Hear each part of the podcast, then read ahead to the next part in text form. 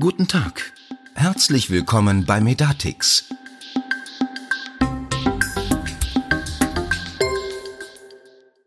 Herzlich willkommen zu unserer neuen Folge unseres Medatix Podcast Gesetz meets Praxis. Kurz und knapp stellen wir Ihnen die wichtigsten TI-Anwendungen der nächsten Monate vor. Und heute ist mein persönliches Lieblingsthema, nämlich die elektronische Patientenakte, die EPA dran. Ich heiße Jessica Birkmann, ich sitze in Berlin, aktuell im Homeoffice und ich mache diesen Podcast gemeinsam mit meinem Kollegen Stefan Neubauer. Hallo Stefan. Hallo Jessica, Grüße nach Berlin aus dem Homeoffice in Bamberg. Ich freue mich mit dir das Königsthema der Telematik-Infrastruktur Infrastruktur heute zu besprechen, die elektronische Patientenakte. Ja, liebe Hörerinnen und Hörer, Sie hören schon, es hat sich nicht viel getan. Wir sind auch in Folge 3 immer noch im Homeoffice und das wird vermutlich das ganze Jahr so bleiben. Kommen wir zum Thema. Was steht im Gesetz? Die EPA ist in aller Munde und Sie werden das auch schon mitbekommen haben. Die EPA soll stufenweise eingeführt werden. Und zwar beginnend ab dem nächsten Jahr. Ab dem 01.01.2021 können die ersten Dokumente eingestellt werden und zwar dann noch in dokumentenbasierter Version, also quasi als PDF und so weiter. Ja, was ist alles möglich? Was kann ich schon in die EPA einstellen? Das sind dann, das ist ein ziemlich breites Spektrum, was schon möglich ist. Zum einen Befunde, Diagnosen, Therapien. Ich kann aber auch schon den bekannten elektronischen Medikationsplan und den Notfalldatensatz, wenn Sie da weitere Infos brauchen, dann hören Sie doch mal in unsere erste Folge rein.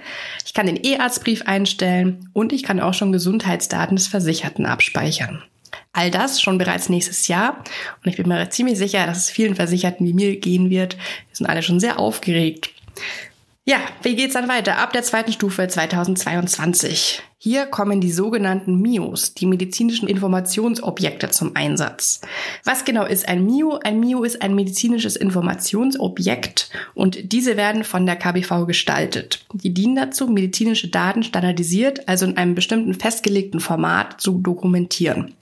Damit Sie das besser vorstellen können, hier ein paar Beispiele. Das E-Zahnbonusheft. Ich meine, wer kennt es nicht? Jeder sucht ständig das Zahnbonusheft. Genauso sucht man den, den, den Impfpass. Also es gibt die E-Impfdokumentation. Es soll ein E-Mutterpass geben und äh, ein E-Untersuchungsheft. Das sind diese U-Untersuchungshefte für Kinder. All diese Dokumente werden von der KBV definiert und sollen dann ab dem 01.01.2022 auch in die EPA eingestaltbar sein können.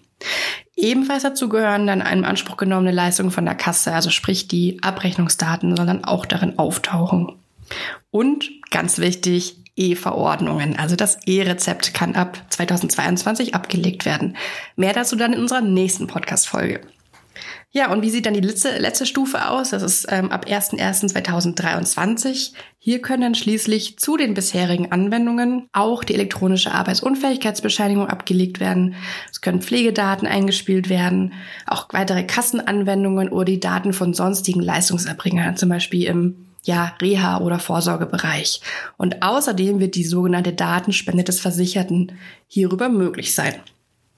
Ja, wie sieht das genau aus, Stefan? Was bedeutet das für den Ablauf in der Praxis? Ja, Jessica, für den Ablauf bedeutet es grundlegend erstmal wie bei ähm, den anderen Anwendungen ja genauso. Der Patient muss seinen Wunsch äußern, dass er seine Patientendaten, die in die Praxissoftware, in der Praxissoftware der, ähm, seines, seines Arztes gespeichert sind, eben in die elektronische Patientenakte übertragen möchte. Das heißt, es benötigt wieder eine Einwilligung und auch eine entsprechende Dokumentation in der Praxissoftware. Die Entscheidung darüber, ähm, ob eine EPA genutzt wird, obliegt dem Patienten, das heißt, welche Dokumente dort gespeichert werden und wer darauf wie lange Zugriff hat. Der Gültigkeitszeitraum kann beliebig eingestellt werden, das heißt von einem Tag bis zu einem beliebigen Zeitraum, unbegrenzten Zeitraum. Ähm, und auch hier wird, ähnlich wie wir es bei äh, unseren Anwendungen NFDM und EMP bereits ähm, gehört haben, der Patient einen Vertreter bestimmen, der eben bei der Benutzung der EPA unterstützt. Auch hier wieder ähnlich wie bei NFDM und EMP zum Beispiel in Alten- und Pflegeeinrichtungen. Ganz wichtig ist, diese Einstellungen nimmt der Versicherte über sein sogenanntes versicherten Frontend ähm, vor. Dieses versicherten Frontend wird dem Versicherten von seiner Krankenkasse zur Verfügung gestellt, voraussichtlich ab dem neuen Jahr, sprich ab dem Januar 2021. Es klingt schon mal sehr vielfältig, gerade auch vor dem Hintergrund der vielen Anwendungen, die hier ablegbar sind in die EPA. Wie sieht es denn aus? Was benötige ich als Ärztin oder Arzt dafür?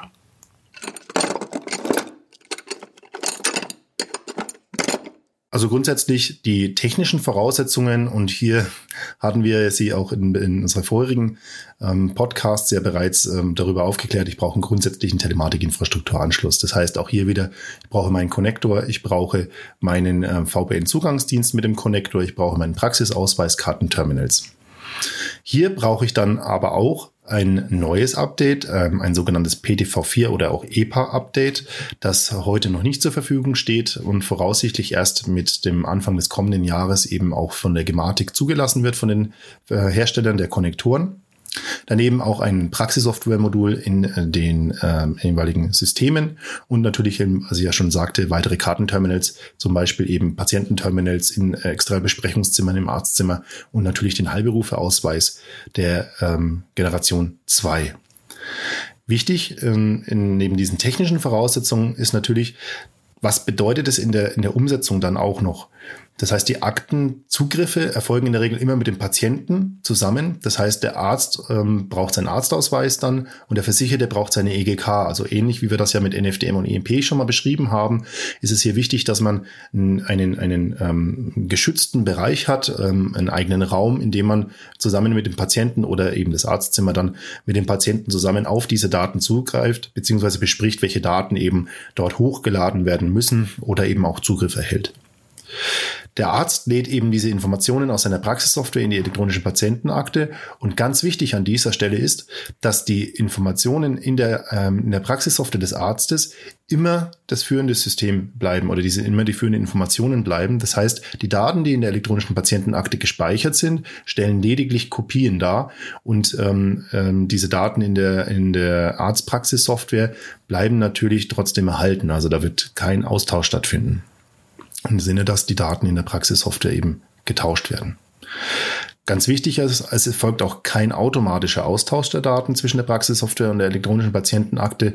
Und natürlich, und das ist auch immer wieder ein Thema oder immer die große Befürchtung, dass jetzt eben mit dem, mit dem Zugriff der elektronischen Patientenakte eben auch ein Austausch der Daten stattfindet. Also es ist explizit ausgeschlossen, dass eben ein Zugriff der Aktenanbieter, an der Stelle sind es ja die Kassen eben, auf die Praxissoftware möglich ist. Also viele Ängste ausgeräumt. Ähm, ich habe die üblichen Voraussetzungen, also sprich den Anschluss in die Telematikinfrastruktur und den elektronischen Heilberufeausweis, die ja entsprechend auch ähm, eigentlich Voraussetzungen sind. Und im Gegensatz zu unserem Podcast davor, da hattest du gesagt, wir brauchen ein äh, PDV3-Update, brauchen wir an der Stelle das PDV4-Update. Also man merkt auch schon hier, es geht weiter und da tut sich einiges. Ähm, wie sieht es denn mit der Vergütung aus? Großes und wichtiges Thema, Stefan. Richtig, also diese oder auch Anschubfinanzierung ist äh, zum heutigen Stand noch nicht verhandelt. Ähm, die Finanzierungsvereinbarung soll im äh, Oktober diesen Jahres veröffentlicht werden. Zwischen ähm, ist eine Verhandlung zwischen dem GKV Spitzenverband und der KBV. Wir würden Sie hier über äh, diese dieses äh, diese Finanzierungsvereinbarung nochmal in unserem nächsten TI-Newsletter, das ist eine siebte TI-Newsletter im vierten Quartal, informieren und auch über die entsprechende Umsetzung bei der Medatix. Großartig. Das heißt, wir freuen uns auf die nächsten TI-Newsletter. Ja, ähm, damit äh, sind wir auch schon durch mit äh, dieser Folge. Stefan, hast du noch irgendwas Wichtiges hinzuzufügen? Ich habe noch zwei Dinge hinzuzufügen. Nochmal einen, einen kurzen Sprung zur Finanzierung. Mhm. Vielleicht, ähm, wie ich gerade sagte, die grundsätzliche Anschubfinanzierung ist ja noch nicht ähm, verhandelt, beziehungsweise auch noch nicht veröffentlicht. Aber da kann man schon mal einen Ausblick geben.